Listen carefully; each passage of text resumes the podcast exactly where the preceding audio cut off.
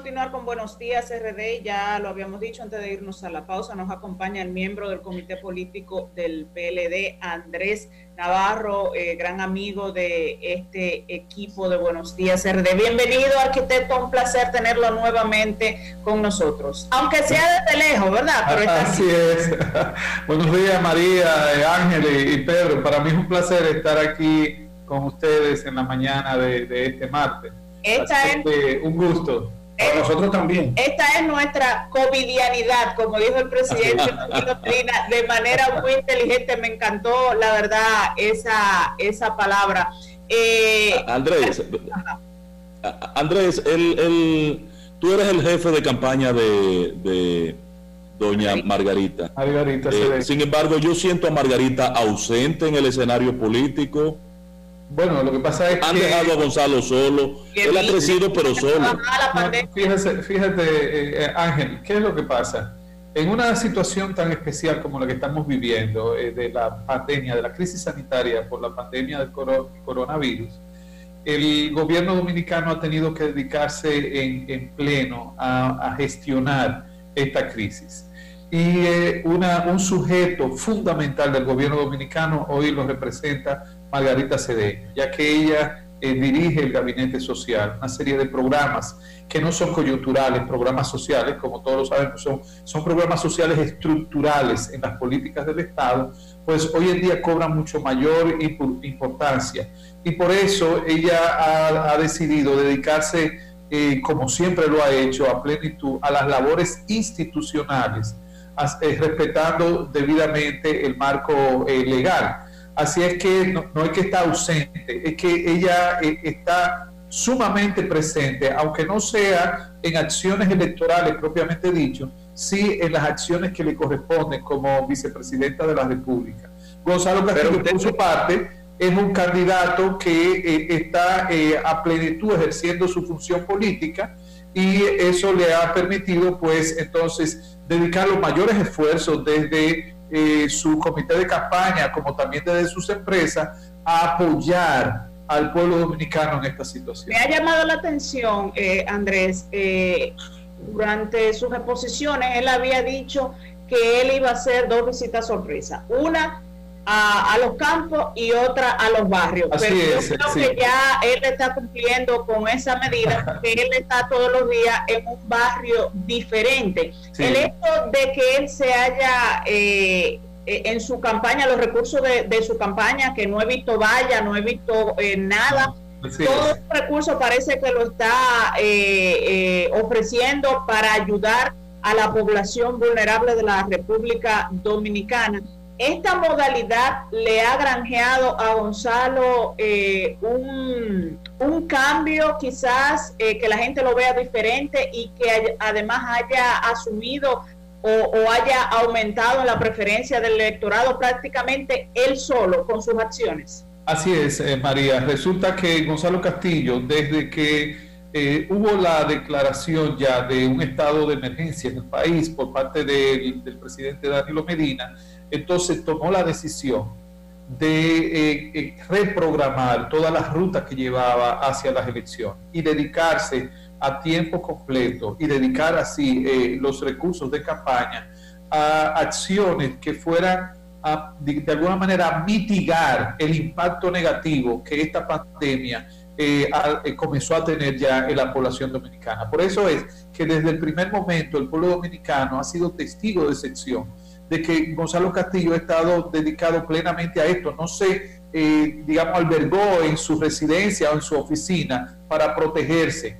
Muy por el contrario, ha mostrado valentía, arrojo, solidaridad, eh, sentido de pertenencia con su pueblo y también ha sido muy pragmático en las ideas que ha implementado. ¿Eso obedeció a una estrategia del equipo de campaña o de manera natural por la obligatoriedad de ir en auxilio de los más necesitados surgió el cambio de acciones dentro de la campaña del candidato?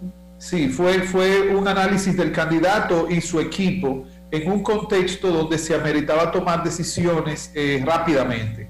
Y lo que se puso en el centro de la toma de decisión fue la vida de nuestra gente.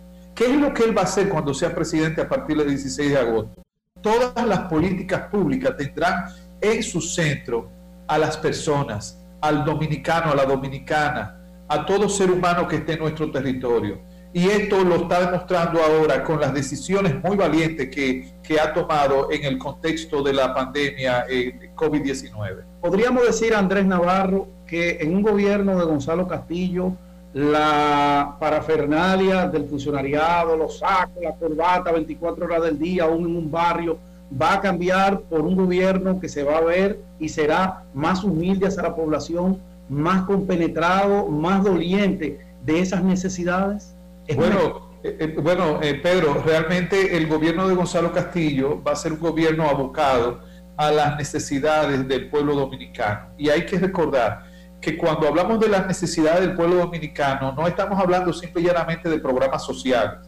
Estamos hablando de un presidente que va a estar dedicado a cuidar con celo la estabilidad macroeconómica del país, porque esa es la primera condicionante para tú brindarle calidad de vida a, un pueblo. Y también el apoyo al, eh, al, desarrollo de los sectores productivos, que es también una determinante para el, garantizar el bienestar de nuestra gente. Y va a ser un gobierno con los pies en la tierra.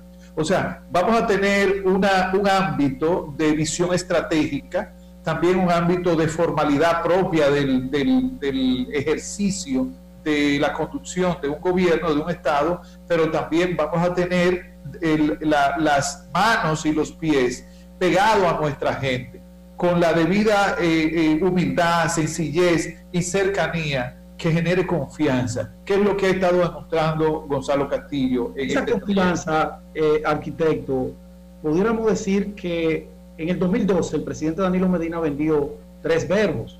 Continuar lo que está bien, hacer lo que nunca se ha hecho y corregir lo que está mal. Podríamos decir que un gobierno de Gonzalo Castillo utilizaría esos tres verbos y le agregaría algunos más. Por ejemplo, hemos visto en la campaña de Gonzalo que se hace acompañar de gente joven, gente que a veces uno mismo que conoce a los actores políticos dice, ¿y de dónde lo sacaron? No tiene experiencia, hasta lo cuestiona, ¿cierto?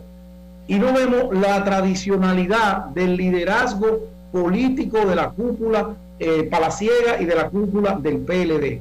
Eso es también un mensaje de que eh, Gonzalo Castillo va a complacer a la población de que el hartazgo de las mismas caras durante 20 años será una especie de respiro con gente nueva, con gente comprometida como él. Bueno, eh, Pedro, Gonzalo Castillo que tiene una característica como, como persona y como político que es el equilibrio. Gonzalo Castillo va a, usar la, experiencia y también el compromiso, el sentido de pertenencia de eh, todo el liderazgo tradicional de nuestro partido, que es el que le ha dado cuerpo a nuestro partido por tantos años y tantos éxitos, pero también va a combinar eso de manera equilibrada con, los nuevos conocimientos, con la innovación, con el espíritu emprendedor de, de, los jóvenes. De forma que, y esto tú lo puedes ver en sus empresas, tú puedes verlo en su gestión misma en el Ministerio de Obras Públicas. Es decir, él tiene, él tiene, ese sentido de equilibrio y, y de, de, oportunidad también para aprovechar lo mejor de, de cada generación. Andrés, Andrés, en el la oposición le robó el show a, Gonzalo y al PLD presentando su plan de gobierno que tiene de plazo hasta el 21 para presentarlo, pero lo presentó hace ya cuatro o cinco días. Eh, sin embargo, cuando tú eh, te adentras a al contenido, eh, la crisis que va a confrontar el gobierno que tome posición en agosto no está contemplado en ese plan de gobierno porque era un documento que se había trabajado con anterioridad. Ustedes desde la plataforma de Gonzalo han visualizado que lo que ustedes tenían concebido como plataforma de gobierno de entrada a partir de agosto tiene que ser una cosa totalmente diferente. Sí, eh, Ángel, precisamente nosotros vamos a entregar en, estos días, porque el límite es eh, si mal no recuerdo, el próximo eh, día 21.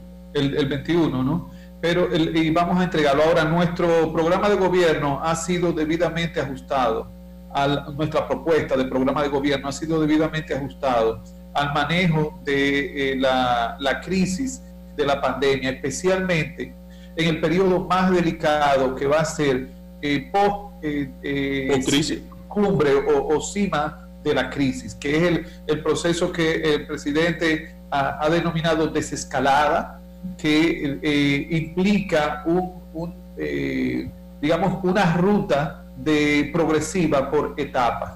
Resulta que ahora mismo estamos hablando de cuatro eh, eh, fases en la desescalada, pero después de la cuarta fase, si lo hacemos todo con éxito, viene un proceso más prolongado de ir adecuando tanto en de una nueva normalidad. a una nueva o, COVID, eh, covidianidad que como se ha planteado no y resulta que el próximo gobierno va a tener una serie de retos que ya fue mencionado por el presidente en su discurso pasado, el reto sanitario, para eh, darle sostenibilidad al éxito que hemos tenido hasta el momento en el sistema eh, hospitalario y, de salud pública de todo el país. El reto económico, que posiblemente va a ser uno de los más grandes por el impacto tan negativo, tan nocivo que ha tenido en las restricciones que han implicado el manejo de la pandemia. Y eso va a ser una responsabilidad fundamentalmente del próximo gobierno. El reto social, porque esto ha impactado especialmente en la clase media, clase media baja y, los, vulnerables de nuestra sociedad, de una manera tal que se va a tomar tiempo recuperar sus capacidades de ahorro, de inversión y también el reto político, porque el reto político es inmediato eh, de cara a garantizar que se den las elecciones y que se den en un contexto de seguridad para nuestra población. Pero, posteriormente... Estos cuatro, retos, estos cuatro retos ahora mismo recaen sobre el gobierno, Andrés. Sí, pero se, se prorrogan al próximo gobierno, especialmente el reto sanitario, el reto económico y el reto social. Y el político no deja de ser también un reto para el próximo gobierno, porque es un gobierno que va a asumir una gestión en un contexto político, en un mapa político diferente. Y eso va a implicar mayor capacidad de concertación. Implica un presidente que no sea hiriente, un presidente que no haya eh, generado un maltrato con respecto a sus adversarios. Y ese es realmente Gonzalo Castillo, sin ninguna duda. Eh, el tema de, de, las encuestas, hay una guerra de encuestas, estamos en pandemia, pero hay una guerra de encuestas. Y la encuesta genera de alguna u otra manera posicionamiento, que es una palabra muy importante. Recuerdo siempre lo decía el expresidente Leonel Fernández. El PRM en todas sus encuestas que da a, a conocer pues insiste en que ellos ganarían en primera vuelta. ¿Cuál es la realidad el día de hoy? ¿Cuáles son los números que ustedes tienen?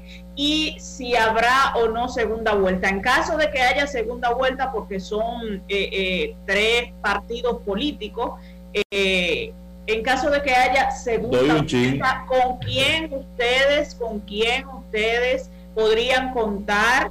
para que eh, para ganar en la segunda vuelta cuando ustedes han maltratado y siguen maltratando. Andrés no, Andrés no es en todo eso. No, no, pero hay algunos que sí, a la a Leonel Fernández y a la fuerza del pueblo. Pero ¿y le van a quedar atrás ese lastre. No. Espera, deja que no, pero veamos lo siguiente. Hablar ahora mismo de una segunda vuelta es tan hipotético que nos llevaría a un grado muy alto de especulación. Hablemos de la primera vuelta, María. En la primera, eh, Gonzalo Castillo, si ustedes han visto ya el comportamiento que hay en la valoración, en las encuestas independientes de, Gonzalo Castillo, ya está por encima, está en primer lugar, está por encima del opositor más fuerte.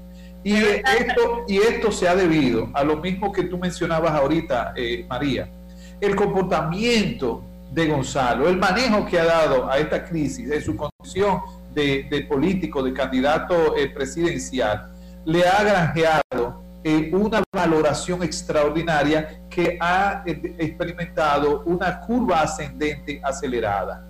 No, solamente ya, ya está está por encima. El gran reto nuestro es, como partido y del equipo de campaña, es continuar esta ruta en la valoración de la población para garantizar la primera vuelta el 5 de, de julio todas las condiciones están dadas. Claro, el, PRM como eh, partido opositor va a decir cualquier cosa, Y de hecho, fíjense, uno de los indicadores, porque para usted evaluar políticamente un contexto debe ubicar indicadores objetivos. ¿Cuál fue la actitud de los partidos de oposición, especialmente del PRM, cuando Gonzalo, en vez de estrancarse en su casa a ver por televisión lo que estaba pasando, continuó en la calle, pero ahora ayudando y siendo solidario de la población, hablar peste de nuestro candidato y de nuestro partido y quejarse. Sin embargo, hoy en qué están?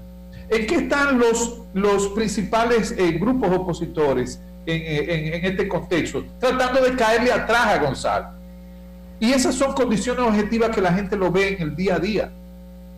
Hoy también eh, eh, quieren acosar a nuestra candidata vicepresidencial Margarita Cedeño por el hecho de que ella está ejerciendo ejemplarmente, como siempre lo ha hecho, sus funciones constitucionales y legales y quieren ahora denostar el trabajo que ella está haciendo. De manera que cuando ustedes ven estos indicadores objetivos, se dan cuenta que es lo que está pasando en las encuestas independientes y de estudio que no se publican. Arquitecto, aunque usted descarta, y es una función de todo político, vender su trabajo y que la gente entienda que son la fuerza a, debatir con ella. No, el escenario segunda vuelta parece, parece, desde el punto de vista de uno, uno sale a la calle y escucha a la gente y hay una especie de, de, de, subdivisión de la intención del voto en mayor y menor proporción.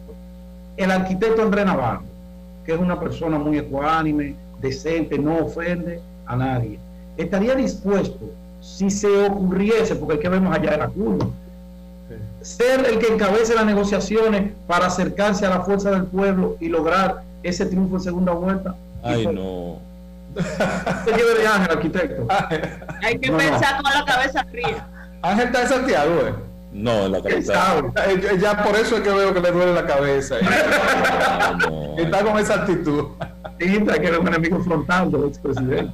No, no, no, enemigo no, nunca. Gracias a Dios que no. Fíjense, el, comité político eh, tomará las decisiones en cualquier contexto de, diálogos y el PLD se ha caracterizado por ese carácter de concertación, de búsqueda de alianzas. Recuerden que ha sido el partido con mayor capacidad de eh, crear grupos de alianza. Y fíjense que Gonzalo Castillo posiblemente es el único de los candidatos a la presidencia que tiene un perfil y una trayectoria de mayor concertación es, un, candidato que nunca eh, se ha promovido eh, atacando al opositor, sino exhibiendo sus propias virtudes, como lo que está haciendo ahora. De manera que el, PLD es el partido hoy en día con mayor capacidad de concertación de, diversos sectores, incluso eh, no políticos, pero que tienen un impacto electoral. En ese punto, en ese punto Andrés, quizás tener un acercamiento con Leonel es una ilusión. Pero hay entornos a Leonel que están pidiendo a gritos, Verbigracia Peña Guava, que lo llamen, que le den un chin de participación. Ustedes no han acariciado la idea de ese tema, porque le voy a decir una cosa, patrón. Aunque las encuestas individuales y comprometidas dicen que hay segunda vuelta, es lo que se lee, yo creo que la sociedad dominicana va a decidir en primera vuelta. Sí, eh, así va a ser, eh, Ángel. A un lado o para el otro va a decidir en primera vuelta. Déjeme decirle algo. Lo que ha acontecido en el PLD con la, salida de un grupo de, compañeros, hoy en día son ex compañeros, pero son, no dejan de ser muchos de ellos nuestros amigos. No es un hecho aislado, eso ha estado en la historia de todos los partidos, incluyendo el nuestro.